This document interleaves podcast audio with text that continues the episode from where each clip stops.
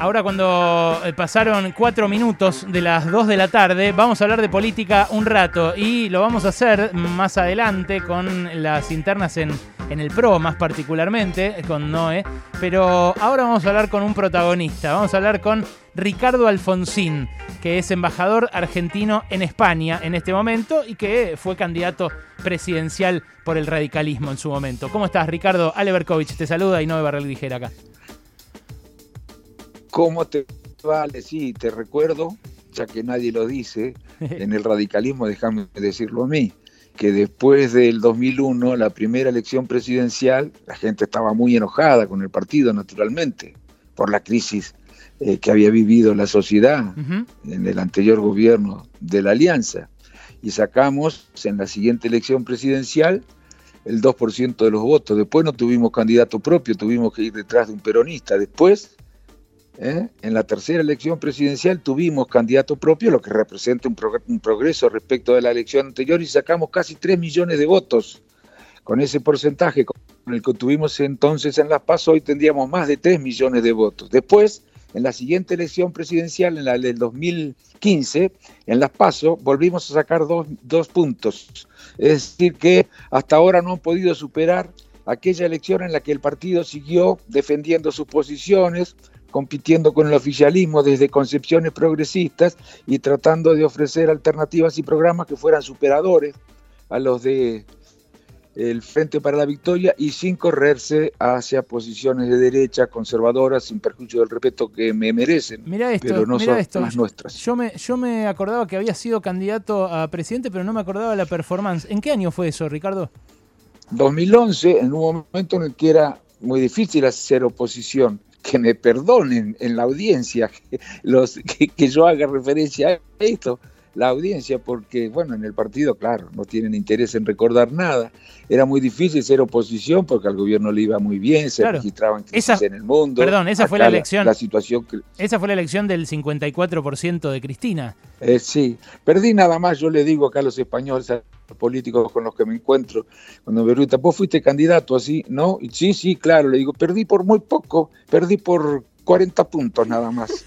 y se ríen, ¿no? Pero de todas maneras, te digo que eh, comparado el radicalismo con el radicalismo, fue la mejor elección que se hizo después del 2001 y yo no tendría en cuenta la primera, porque en esa primera era imposible hacer una mejor elección que la que se hizo. Mm. Pero lo cierto es que después de haber sacado casi el 13%, volver al 2% en el 2015, bueno, eso tiene que ver también con el hecho de que los programas y las ofertas y la propuesta que ponía el partido a consideración de la sociedad eran propuestas que no tenían nada que ver con lo que el partido significa. ¿Vos seguís siendo afiliado, Ricardo? Sí, sí, claro, sigo siendo afiliado, sí. hay que desafiliar a un Alfonsín, ¿eh? eh, eh imagínate, dice, no, no yo me imagino una, una, reunión ahí en el comité diciendo, no, este se hizo funcionario de un gobierno peronista, lo desafiliamos. Te voy a decir otra cosa, otra cosa te voy a decir, mira, para los que hablan y dicen cosas y se sienten o se hacen los que se sienten muy radicales. No es la primera vez que un radical acepta un ofrecimiento hecho por un gobierno peronista. ¿Vos te acordás quién fue el ministro de Defensa de Dualde, y eso que de Dualde decían cosas terribles los radicales, ¿eh? Mm. Eh, injustas además, muy injustas. Bueno, eh, ¿te acordás quién fue el ministro de Defensa de Dualde? Jaunarena. Jaunarena. Horacio Jaunarena. y el ministro de Cultura y el ministro de Justicia. Ahí ya no me acuerdo, no, no me acuerdo. Un radical, Panossi. Ah, Panossi. Panossi. Otro radical en ese momento. Y me acuerdo que cuando a mi padre le preguntaron acerca de la incorporación de esos radicales al gobierno en un momento muy difícil, muy difícil también. Este, él eh, defendió eh, el hecho de que esos dirigentes se integraran el gobierno y algunos le pidieron la expulsión y lo único que se les ocurría en ese momento tan difícil era decir que se las arreglen como pueden. Bueno, eso no es demasiado republicano. Bueno, yo la verdad que ahora te quiero preguntar algunas cosas de España, de tu función actual, pero, pero, pero asoma, asoma en, el, en el panorama político argentino eh, una figura nueva que para mí eh, tiene mucho potencial, que es Facundo Manes. Lo presenta el Partido ah, Radical. Sí, lo conozco, lo conozco. En la discusión eh, con sus nuevos socios, digamos, con sus socios de ahora, en Juntos por el Cambio. ¿A vos qué te parece, Manes? Mira, yo, yo te digo, Ale, en serio, en lo personal no tengo ninguna, ningún problema, este, pero las cuestiones no son personales. Algunos decían, después de perder las elecciones, que el problema había sido Macri. No, no, muchachos, el problema no fue Macri. El problema fueron las políticas que se aplicaron y que la Unión Cívica Radical acompañó. Mm. Eso fue lo que hizo perder las elecciones porque la gente, en lugar de ver que su situación mejoraba, comprobó que se empeoraba. Eso hizo perder las elecciones. Y yo te digo la verdad, yo no veo todavía, desde el punto de vista de lo que interesa, ¿no? desde el punto de vista de las ideas, que eso es un partido político, un sistema de ideas, no veo cambio. Se siguen defendiendo las mismas políticas aplicadas en el gobierno de Macri se siguen defendiendo como se defendían en su momento, cuando Macri era gobierno, no hay autocrítica, hoy siguen asumiendo posiciones de derecha, hoy es el partido cometiendo el error inverso al que cometió del 2015 al 2019, se opone a lo que debería apoyar, el aporte solidario, lo de Vicentín, la reforma del sistema de salud.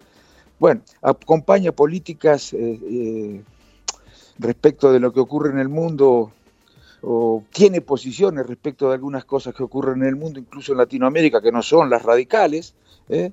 Yo no lo veo pronunciarse como corresponde en estas cuestiones. Ahora, por ejemplo, que se está discutiendo la posibilidad de globalizar, por decirlo de alguna manera, este, en cierta medida, por lo menos la política, la tributaria en este caso, ¿eh? en lugar de acompañar las posiciones del gobierno que dice que un 15% es suficiente, aunque es un paso muy importante, ¿eh? Muy importante esto. Espero que se pueda avanzar en el terreno del trabajo y en el terreno del medio ambiente también, mm. en, decisiones de estas que comprometan a todos los países. Pero no lo veo ocuparse de estas cosas, así que yo hasta que no vea que hay un cambio en las propuestas, en los programas, que tal vez harían incompatible la continuidad de este frente, no, no, no, voy a, no, no voy a apostar por nadie, no me ilusiona a nadie, no me erotiza a nadie.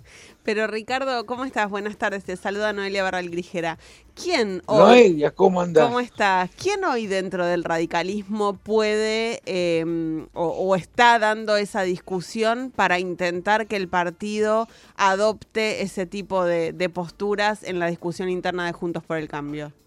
Y no, porque mientras nos interese quedar bien con determinados sectores que no son aquellos a los que nosotros nacimos para defender, nadie va a estar bien ningún radical, en la medida en que sigan, se, eh, se, sigan defendiendo esas posiciones. Yo no creo que haya nadie que pueda estar en condición de convocar a la mayoría popular y para ganar las elecciones y además para hacer algunas transformaciones, por supuesto, este, no de un día para el otro, para pero en el tiempo. Para vos, Manes, para vos, Manes entonces no va a poder despegarse de la gestión de Macri.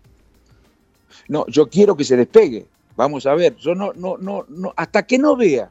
Si fuera cuestiones personales, no opinaría, digo, yo no tengo diferencias personales, este, me da lo mismo uno que otro, creo que hay muy buena gente. Ahora, estamos hablando de política, y yo no he visto una sola definición que me haga suponer, una sola definición pública, que me haga suponer que el radicalismo está dispuesto a defender y representar posiciones que nada tienen que ver con las que defendió desde el 2015 en adelante. Que me digan, por ejemplo, que se equivocaron apoyando el aporte solidario, bueno, que alguien lo diga. Que me digan, por ejemplo, que fue un error plantearse como se plantaron frente a la reforma de salud.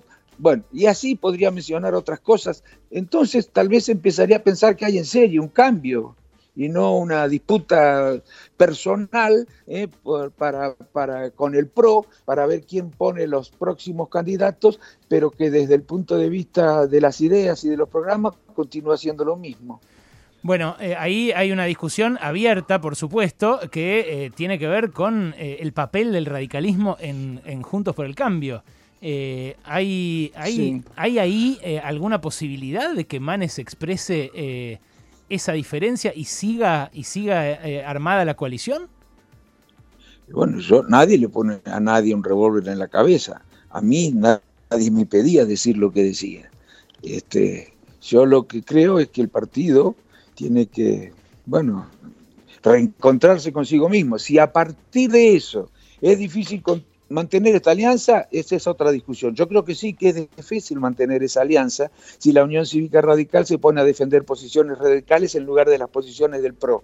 Pero bueno, yo no estoy de acuerdo con, con, estas eh, cosas que está haciendo el partido.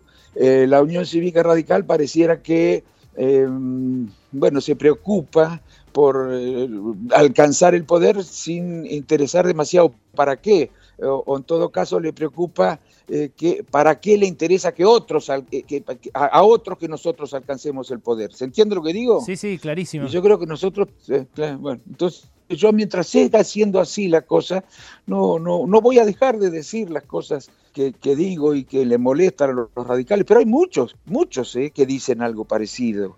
Lo que pasa que, lógico, no, no son los que están ocupando los primeros lugares, mm. pero hay muchos que piensan así. Yo hablo toda la semana, tengo Zoom, encuentros eh, virtuales con dirigentes de todas las provincias y están todos muy preocupados porque ven que el partido persevera en la derecha, que el partido continúa cometiendo los mismos errores que cometió desde el 2015 en adelante mm. y lo hace y que se siente muy cómodo además en ese, en ese lugar, ¿no? Mm. Ricardo, está para preguntarte también Alejandro Wall, mi otro compañero. Adelante, Wally. Alejandro. Bueno, eh, Hola. Eh, eh, tiene un cargo dentro del gobierno. Hola, ¿sí me escucha? Sí, sí, estamos con mucho delay, Wally, dale, dale. Sí, sí, sí, Alejandro. Usted tiene un cargo, usted tiene un cargo como embajador en España dentro de un gobierno del frente de todos, eh, pero ¿se imagina eh, eh, dentro de este frente, se imagina incluso compitiendo electoralmente dentro del frente de todos en un futuro? No, yo me imagino haciendo política, pero no disputando en elecciones nada. Pero sí tratando de influir en la medida en la que pueda, modestamente, cada vez se hace más difícil en la opinión de la gente, que eso es en definitiva la política, disputa por la opinión pública, eso es la política en democracia. Y la verdad que los partidos populares están en condiciones muy desiguales para disputar con éxito mm. la formación de la opinión pública. Estamos hablando con Ricardo Alfonsín, eh, que fue candidato a presidente, ustedes lo conocen, un referente radical que ahora es embajador en España, o sea, es parte del gobierno. Eh, la última te la hago como, justamente como embajador en España. Sí. Eh, hay un tremendo lobby de un consorcio español que maneja acá en la Argentina las autopistas, las dos autopistas más transitadas de ingreso a, la ciudad. Sí. es el grupo Avertis y ellos lo que tienen es Autopistas del Sol y Grupo Concesionario del Oeste. Eh, ¿Vos tenés idea si, si ellos eh, están en conversaciones eh, con el gobierno de algún tipo para sostener esta concesión que él extendió hasta 2030 a Guillermo Dietrich y que fue un escándalo esa extensión? No lo sé, Ale, te digo la verdad, sí, yo he sido, yo he, tenido, he recibido porque me han pedido un encuentro acá y por supuesto que lo que eh, traslado es lo que lo que está pasando en la Argentina. El caso está en la justicia, ¿verdad? Sí, claro. No sé, yo no sé qué, no, no sé, bueno, tendrá que actuar la justicia y en todo caso eh, ver cómo evolucionan las cosas, pero no estoy al tanto, Ale, no. Bien, Ricardo, gracias, ¿eh? un abrazo. Gracias a ustedes, chicos. Un abrazo grande. Chao. Ahí estaba Ricardo Alfonsín. En Pasaron Cosas. Eh, ah, es así la radio en estos tiempos. Hay, hay demoras eh, tanto en la comunicación. Este hombre está en Madrid, pero hay demoras también entre nosotros. En fin, hacemos lo que podemos en esta nueva, nueva normalidad. Son las 2 y 18 y seguimos así.